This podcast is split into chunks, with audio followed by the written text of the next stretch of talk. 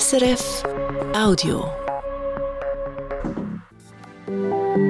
Das ist das Regionaljournal aus Basel, heute mit dem Marcello Capitelli am Mikrofon. Und wir fangen an mit den Meldungen. Bei einem Unfall am Donnerstagmorgen ist ein Fußgänger schwer verletzt worden. Das meldet die Basler Polizei heute.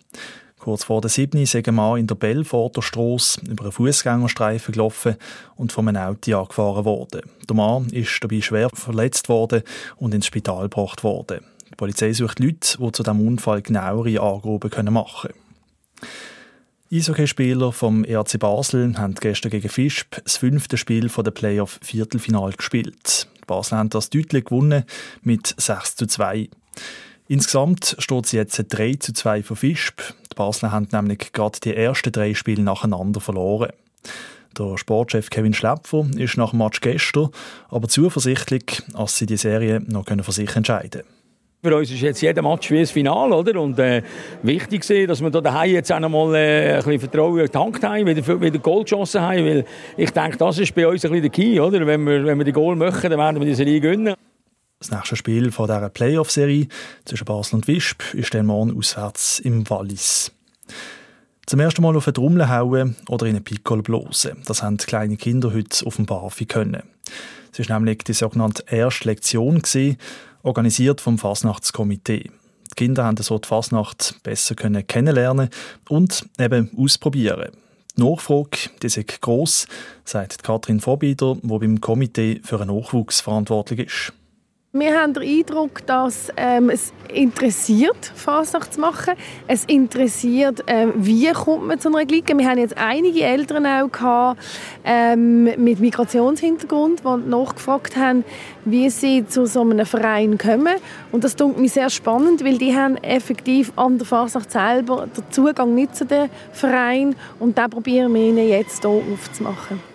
Eine kurze Umfrage bei den Eltern, die mit ihren Kindern zu dieser ersten Lektion gegangen sind, zeigt aber auch, dass ein Haufen selber mal Fasnacht gemacht haben und diese Tradition gerne weitergeben wollen.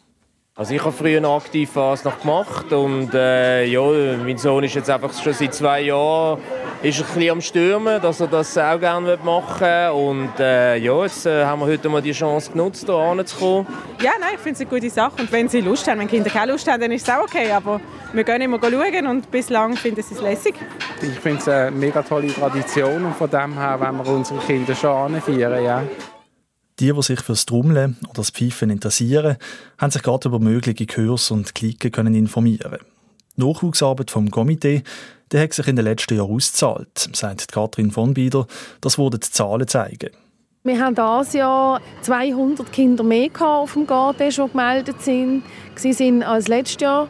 Ähm, wir sind jetzt bei 1944 dieses Jahr, wo wir gezählt haben.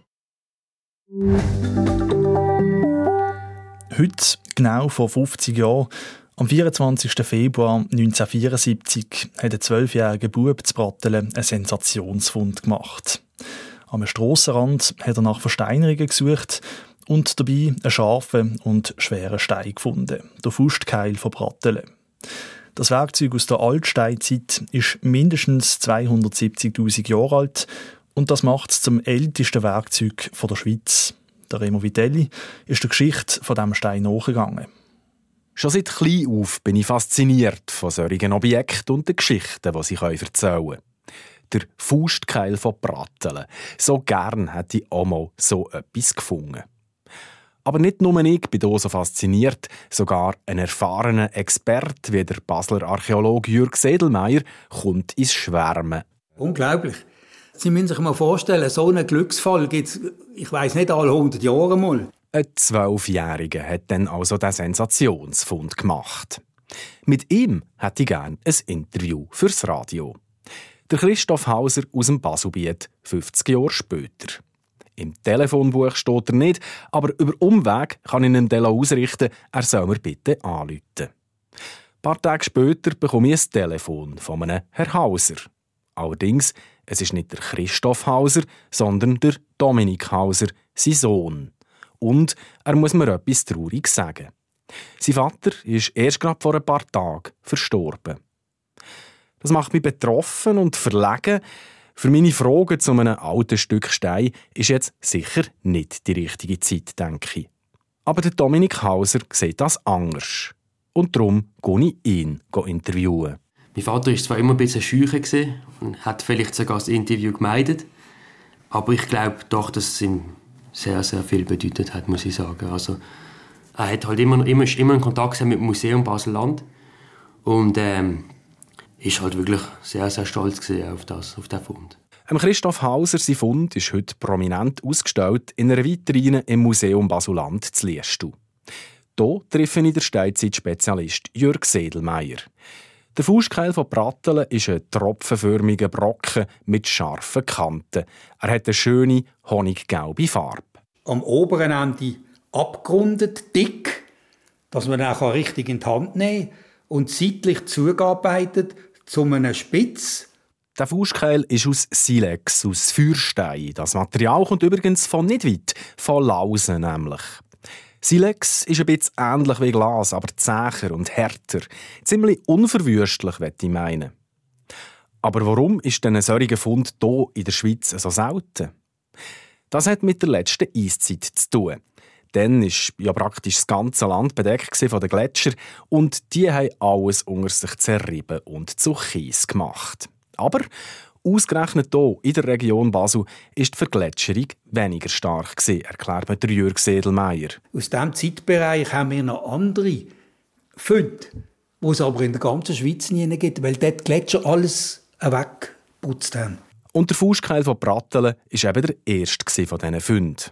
Er ist ein rarer Beweis dafür, wer vor rund 300.000 Jahren hier in dieser Gegend ist unterwegs war.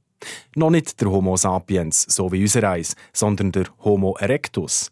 Ein stämmiger, starker Kerl und ein sehr guter Jäger ist er. Mit einem langen Speer hat er zum Beispiel wilde Ross erleidet und mit seinem Faustkeil hat er sie nachher auseinandergenommen. Das geht recht gäbig. Auftun, Knochen abschaben und Knochen brechen, um das Mark rauszuholen. Der Faustkeil ist Messer, Schaber, Bieli und Hammer und auch noch mehr. Wahrscheinlich gerade wegen dem ist er ganz einfach das Werkzeug gewesen. Und zwar während Jahrmillionen und für mehrere Spezies gerade. Ein Gegenstand, der so ausgeklügelt ist in der Form, den geht man nicht fort und macht ein neues Werkzeug, wenn es seinen Zweck erfüllt. Auch unser Eis, der Homo sapiens, hat zuerst noch mit dem Faustkeil geschafft. Aber seit etwa 70.000 Jahren hat es raffiniertere, feinere Steinwerkzeuge gegeben. Die haben sogenannte Klingentechnologie gehabt. Die haben alles mit Klingen gemacht. Die haben keinen Faustkeil mehr gebraucht. Mit dem Überraschungsfund von einem Baselbieter Bub habe ich vorhin angefangen. Und jetzt kommt gerade noch ein Überraschungsfund zum Schluss.